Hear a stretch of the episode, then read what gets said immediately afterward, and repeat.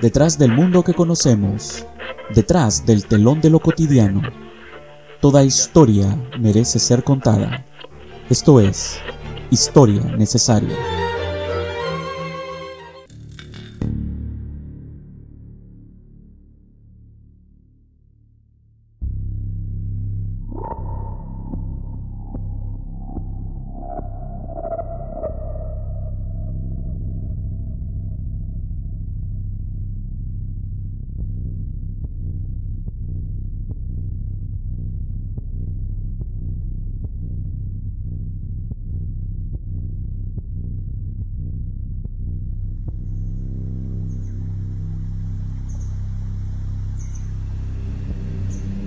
Hablar de Drácula es hacerlo de uno de los seres mitológicos más importantes de la historia. Es también evidente que a pesar de estar convencidos de su no existencia, cuanto más se lee sobre el mismo, más real se vuelve. Además, de una forma u otra, este ser misterioso aparece en todas las culturas de la historia, desde el antiguo Egipto, la Grecia clásica o China. Es indudable que lo más que llama la atención durante la historia de este personaje es su inmortalidad, la cual anhelan todas estas culturas referidas. En definitiva, escapar de la muerte a través de alimentarse de la sangre de las personas más jóvenes y vigorosas. Han sido muchos los personajes de la historia a los cuales se le puede atribuir esta condición de alimentarse de la sangre ajena en definitiva para conseguir la eterna juventud. Aunque de todos ellos nos quedamos con la figura de Vlad III, un príncipe de Valaquia que nos fue presentado por dos ilustres personajes. Nacido en Irlanda en 1847 y fallecido en Londres en el año de 1912, Bram Stoker fue uno de los mejores estudiantes de una de las universidades más prestigiosas del Reino Unido, en concreto, la Trinity College de Dublín, aunque curiosamente licenció en matemáticas y ciencia, ambas muy alejadas de su verdadera vocación, la literatura. En su vida escribió más de una decena de obras, pero sin duda la más importante y la que nos atañe fue Drácula. Conviene subrayar que fue escrita tras conocer al húngaro Hermann Berberger, un incansable viajero y gran conocedor de los Cárpatos.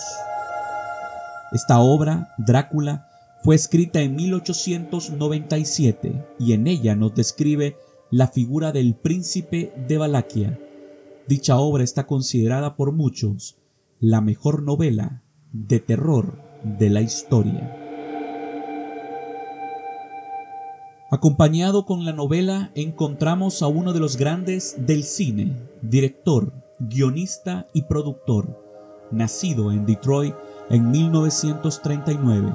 Hablamos de Francis Ford Coppola. Tras una dura infancia por las enfermedades, consigue acabar la carrera de cineasta en las más prestigiosas universidades de Los Ángeles. Si el escritor irlandés nos presenta a Vlad III de Valaquia como el auténtico Drácula, Francis Ford Coppola se encargará de ponerle cara y cuerpo, en concreto en la figura de Gary Oldman en la célebre película de 1992, Drácula de Bram Stoker, por cierto, galardonada con tres Oscars de la Academia. Pero ya entrando en contexto real e histórico, ¿quién fue Vlad III de Valaquia? Debemos situarnos en la ciudad de Sigisora, una pequeña ciudad de la región histórica de Transilvania. En ella nacía a finales de 1431 un niño que será conocido como el nombre de Vlad Draculea. Asimismo era hijo de Vlad II, futuro voiva de Valaquia y nieto Misea el Grande. Este último llevó al pequeño principado de Valaquia a su máximo esplendor a principios de ese siglo XV. Es importante conocer la posición geográfica del Principado de Valaquia, ya que fue durante esos siglos frontera natural entre los reinos cristianos de Hungría y Moldavia y el poderoso imperio otomano Asimismo, debemos recordar que estos últimos y principalmente durante el reinado de Vlad III acabará con los restos del imperio bizantino con la toma de Constantinopla. Por lo tanto, fue un principado a expensas de los desmanes de los vecinos que lo intentaban someter como vasallos. Con solo ocho años fue mandado como rehén junto a su hermano a la corte del sultán otomano. En ella permaneció nueve años donde fue instruido como uno más de los pajes al servicio del sultán. Pero lo peor le estaba reservado a la vuelta, ya que su padre y hermano mayor habían sido asesinados y sus cuerpos ultrajados. El culpable, Juan Uyandi, el rey húngaro. A partir de ese momento empieza el verdadero baño de sangre en el cual Vlad III se convertirá en el Drácula de carne y hueso. Los primeros en caer son los comerciantes de las ciudades sajonas de Transilvania, los cuales se negaron a aceptar las imposiciones aduaneras de Vlad III. Las regiones de Krosad y Amlas ardieron y los que se salvaron acabarán empalados. Así durante años se calcula que murieron más de 25.000 personas. Los siguientes de la lista serán los boyardos, nombre por el cual se le conoce a la nobleza oriental. Estos fueron invitados a un almuerzo con el príncipe para compartir impresiones sobre cómo conducir el principado, aunque no debió convencer a nuestro personaje aquella reunión que terminó con el, em-, el empalamiento de sus 500 invitados, con el mismo proceder acabó con gitanos y pobres, a los cuales empalaba tras invitarles a comer en el palacio. Pero sus mayores desmanes venían en las guerras.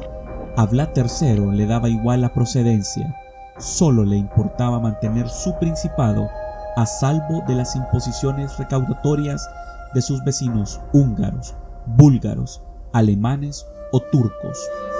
Todos murieron por el mismo procedimiento el cruel empalamiento en vivo. Sin ir más lejos, en 1462 le llegó una carta al rey de Hungría, en la cual, además, en la cual, además del recuento de víctimas, en concreto 23.884, le llegó un saco lleno de diferentes partes de cuerpos de los empalados.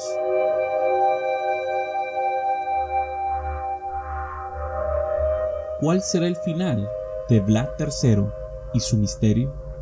En este apartado se mezclan historias y fábulas.